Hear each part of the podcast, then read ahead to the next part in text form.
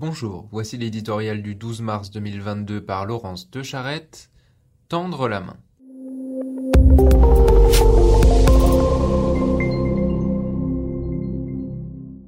Le cœur d'abord, mais aussi la raison.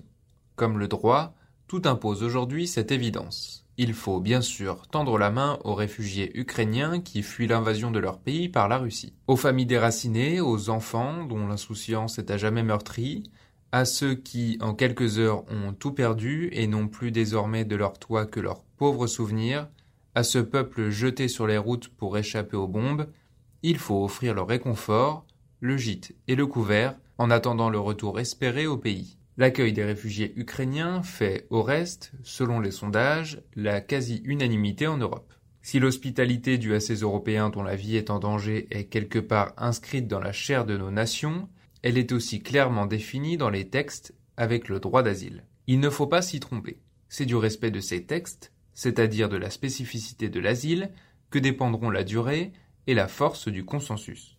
Trop souvent règne dans les esprits la confusion entre les réfugiés, les migrants ou les clandestins, et l'aveuglement de ceux qui, au nom de la générosité ou de la culpabilité, voudraient placer toutes les causes dans le même panier et abolir toutes les frontières, nourrit la grande inquiétude qui sourd désormais à travers l'Europe et l'Occident.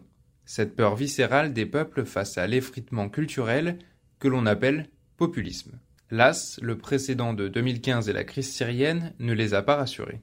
L'Europe aborde avec ce conflit un tournant majeur de son histoire, et tente à raison de s'émanciper du carcan de productrice de normes qui a souvent été sa signature.